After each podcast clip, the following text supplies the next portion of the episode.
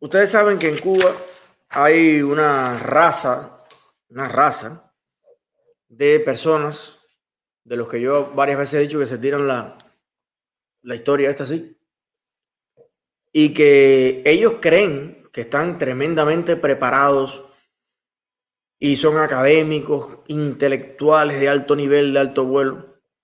Y cuando usted escucha las prendas que ellos tiran y las cosas que sueltan, tú dices, bueno, pero indiscutiblemente el problema, o gran parte del problema de Cuba y de muchos países está en la educación. La educación forma o deforma. La educación te convierte en un ser cívico, respetuoso, o te convierte en un tirano de cuello blanco o un tirano asesino. Ambos son tiranos. Todo el que no le permite a otro existir a plenitud y expresarse a plenitud es un tirano. Bueno, pues vamos a, em, a ver este video en el que una intelectual cubana intenta en televisión nacional ante el señor Lazarito explicar ¿Por qué un solo partido político en Cuba? Usted coja papel y lápiz y trate de anotar los elementos de juicio. Trate de anotar a ver si usted saca en claro algo razonable que dice esta chica sobre por qué no se permiten en Cuba otros partidos políticos. Adelante. La esencia de un partido único. Mira, Lázaro, yo creo que la sociedad cubana contemporánea es plural y es diversa. No es solamente ahora, yo creo que siempre ha sido plural, ¿no? Ahora, nosotros no tenemos por qué asumir esa pluralidad, no tenemos por qué asimilar esa pluralidad en términos de pluripartidismo, que es una de las críticas más importantes que se nos hace, ¿no? Desde ese punto de vista. ¿Por qué? Porque nosotros podemos asumir la pluralidad de otra manera, no tenemos que regirnos copiando modelos, ¿verdad?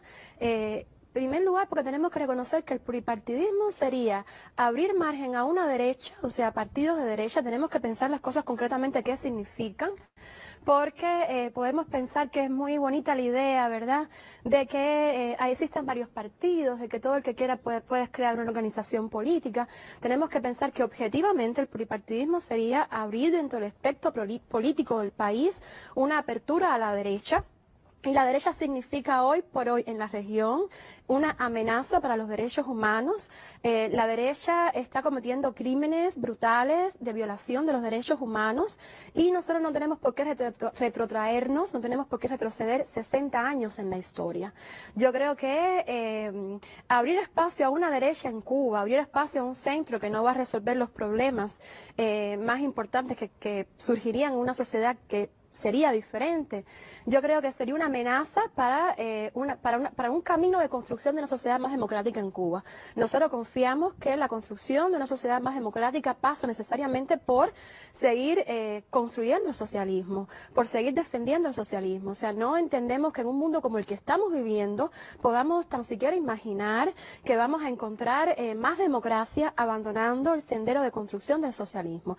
Y en ese sentido tendremos que crear mecanismos a lo mejor mejor eh, perfeccionar los mecanismos, actualizarlos, renovarlos. ¿Para qué? Yo siempre digo, por ejemplo, para, los, para que los dispositivos de participación y debate político en las bases, por ejemplo, sean más efectivos. Bueno, esto realmente a mí me ha dejado anonadado, anonadado. Mire, usted tiene a Venezuela y a Colombia que son fronterizos. En Colombia gobierna Iván Duque de la derecha. En Venezuela gobierna Nicolás Maduro, supuestamente de izquierda, pero que Nicolás Maduro tiene a su disposición miles de millones de dólares robados a Venezuela que no los tiene Iván Duque, que es de derecha.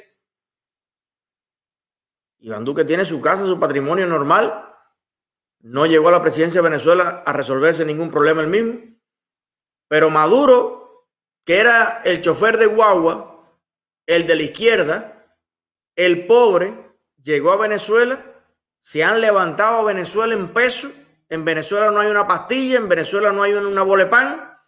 El peso venezolano se usa para hacer artesanía.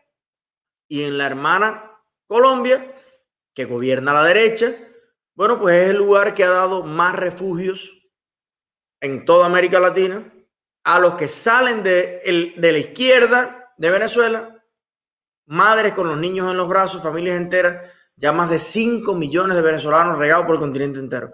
Entonces, cuando esta niña dice que la derecha es un peligro en el continente porque se están cometiendo violaciones de derechos humanos, ¿pero qué lee esta niña? ¿Quién informa a esta muchacha? ¿La seguridad del Estado? ¿Qué, qué información es la que tiene esa muchacha del continente? Pero aparte, sin ir a, sin a digamos, la, la, la parte práctica, ¿no? De cómo gobierna alguien de derecha o alguien de izquierda. Yo pienso que el dilema aquí es filosófico. El dilema aquí va más atrás, es, un dilema de base. ¿En qué sentido? Señores, se le llama izquierda o derecha, una especie de tradición política para identificar personas de diferentes tipos de pensamiento, desde aquellos, los jacobinos con no sé qué, que se sentaban a la izquierda, que los otros a la derecha. Pero señores, nadie es bueno en sí por ser de derecha, ni nadie es bueno en sí por ser de izquierda. Esa narrativa de que toda la izquierda es mala o toda la derecha es mala es una estupidez de ambas partes. Han existido a lo largo de la historia de la humanidad y de América Latina buenos y malos presidentes de derecha y buenos y malos presidentes de izquierda. Ahora, izquierda y derecha que respeta la democracia, izquierda y derecha que respeta las constituciones, y el pacto social de la nación, izquierda y derecha que se reconocen mutuamente como actores políticos. Y no solamente izquierda y derecha, cada vez el mundo se puede etiquetar con menos, eh, o sea, ya, ya esas etiquetas de izquierda y derecha no alcanzan para describir, digamos, la complejidad política actual, el arcoíris político actual. Pero fíjate que ella no solamente dice a la derecha, eso sería darle oportunidad a un centro que tampoco va a resolver nada. Pero ven acá, entonces, ¿quiénes son los únicos que lo van a resolver todo? Los comunistas. Eso sin contar que ser de izquierda no implica necesariamente ser comunista. Están cerca. Pero hay mucha gente de izquierda que no es comunista. Ahora, todos los comunistas se atribuyen, creen que de nacimiento son personas de izquierda, aunque su vida, su economía, sus negocios, su actuar, su riqueza, todo sea realmente un estilo de derecha. Pero ellos siguen diciendo que son de izquierda. En Cuba no hay ni izquierda ni derecha, señores. En Cuba lo que hay es una dictadura, que es diferente. Usted puede ser de cualquier tendencia política. Si usted impera solo por la fuerza en un país, usted es una dictadura, sea de derecha o sea de izquierda. Y mira cómo ella dice, la nación cubana siempre ha sido plural.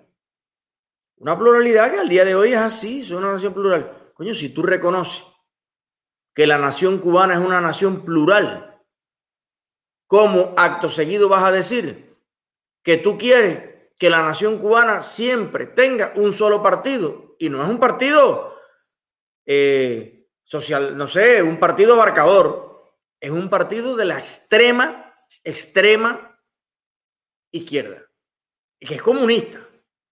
Sea, no es que dentro del experto político tú tengas un partido de centro que más o menos representa para aquí para allá. No, no, no, estamos hablando de un partido de acá, del extremo, que aspira a representar a toda la nación completa. Bueno, eso es una estupidez. Eso exactamente es lo que se conoce de manual como una dictadura. Una dictadura. Ven acá.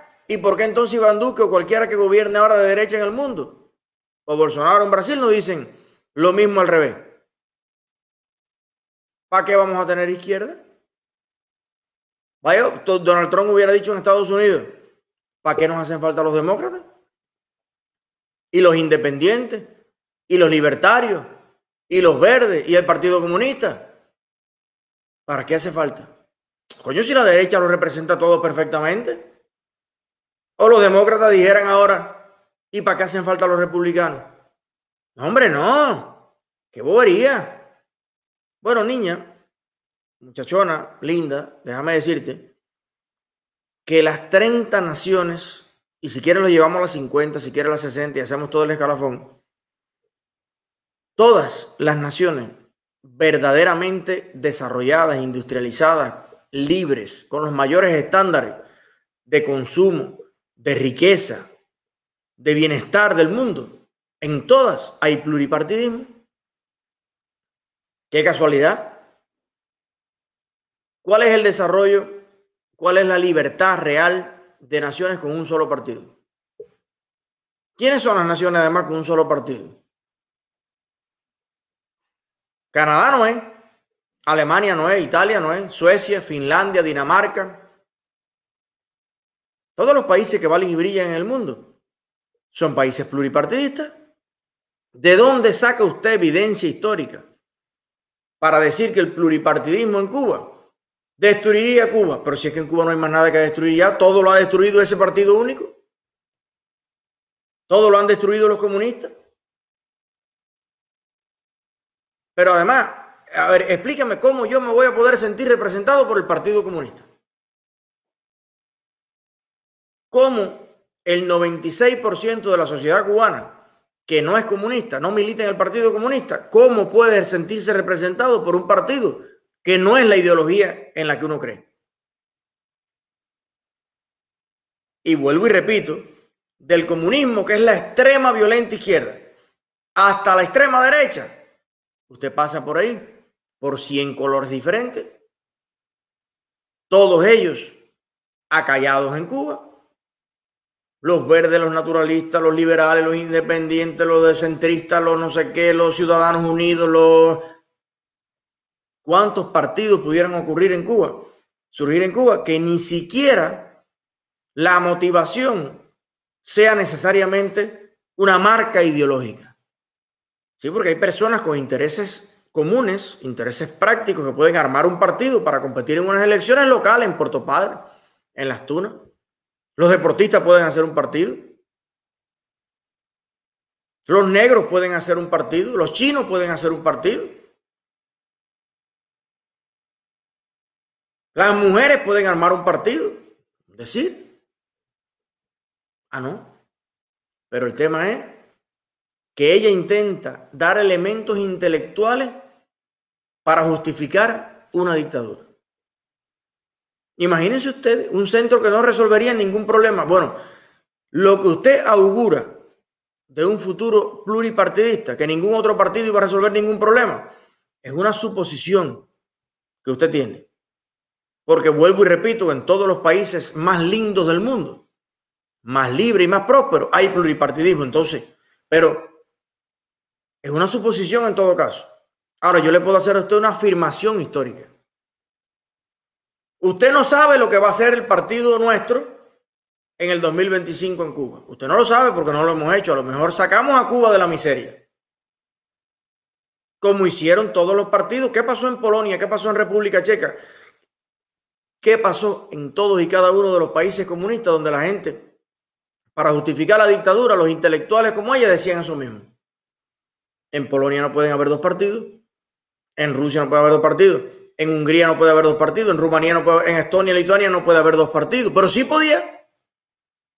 Todos se equivocaron. Sí podía haber más partidos. Y los hubo.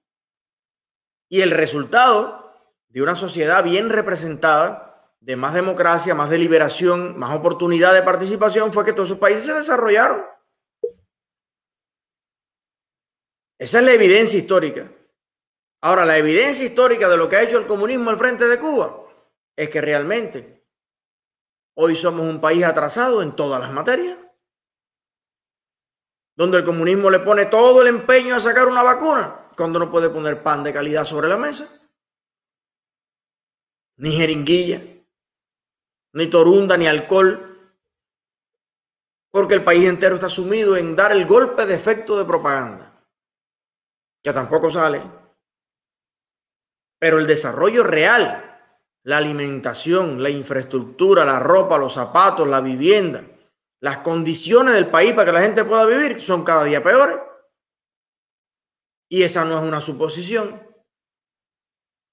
Eso es una afirmación basada en la evidencia que usted puede ver recorriendo la isla de Cuba. Entonces, si el, si el hecho de que exista un partido único es la oportunidad de resolver los problemas, ¿para qué siglo es que lo van a dejar?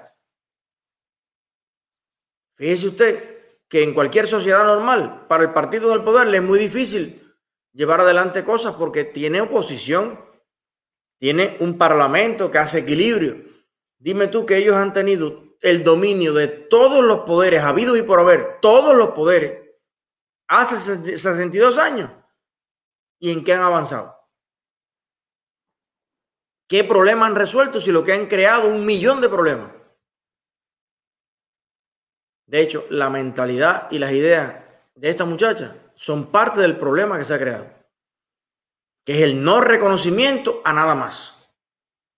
Todos los demás somos bobos. Los únicos que son listos son el millón seiscientos mil, o sea, perdón, perdón, que millón seiscientos mil, los seiscientos mil miembros del Partido Comunista, que la inmensa mayoría lo son oportunistamente porque hay que ser del Partido Comunista para ocupar ciertas responsabilidades y ser confiable a esas escalas. Miren ustedes cómo piensa esta muchacha. Y así lo dicen en televisión nacional. Así lo dicen. Tranquilamente. ¿Para qué tener democracia si es mejor tener dictadura? No, hombre, no. Con los comunistas en el poder estamos bien. ¿Quién lo dice? Una comunista. Ah, claro, eso mismo podría decir cualquier otra persona de cualquier otro partido que estuviera en el poder. Esto es una cosa, señores, y ya te digo, intelectualmente, profesionalmente hablando, estos señores no se atreverían a decirlo en el mundo, muchos comunistas de libro, de verdad. Porque esto lo que demuestra es una es un espíritu dictatorial y una bajeza humana tremenda. Fíjese que es decir, no hace falta que más nadie esté representado. ¿Para qué?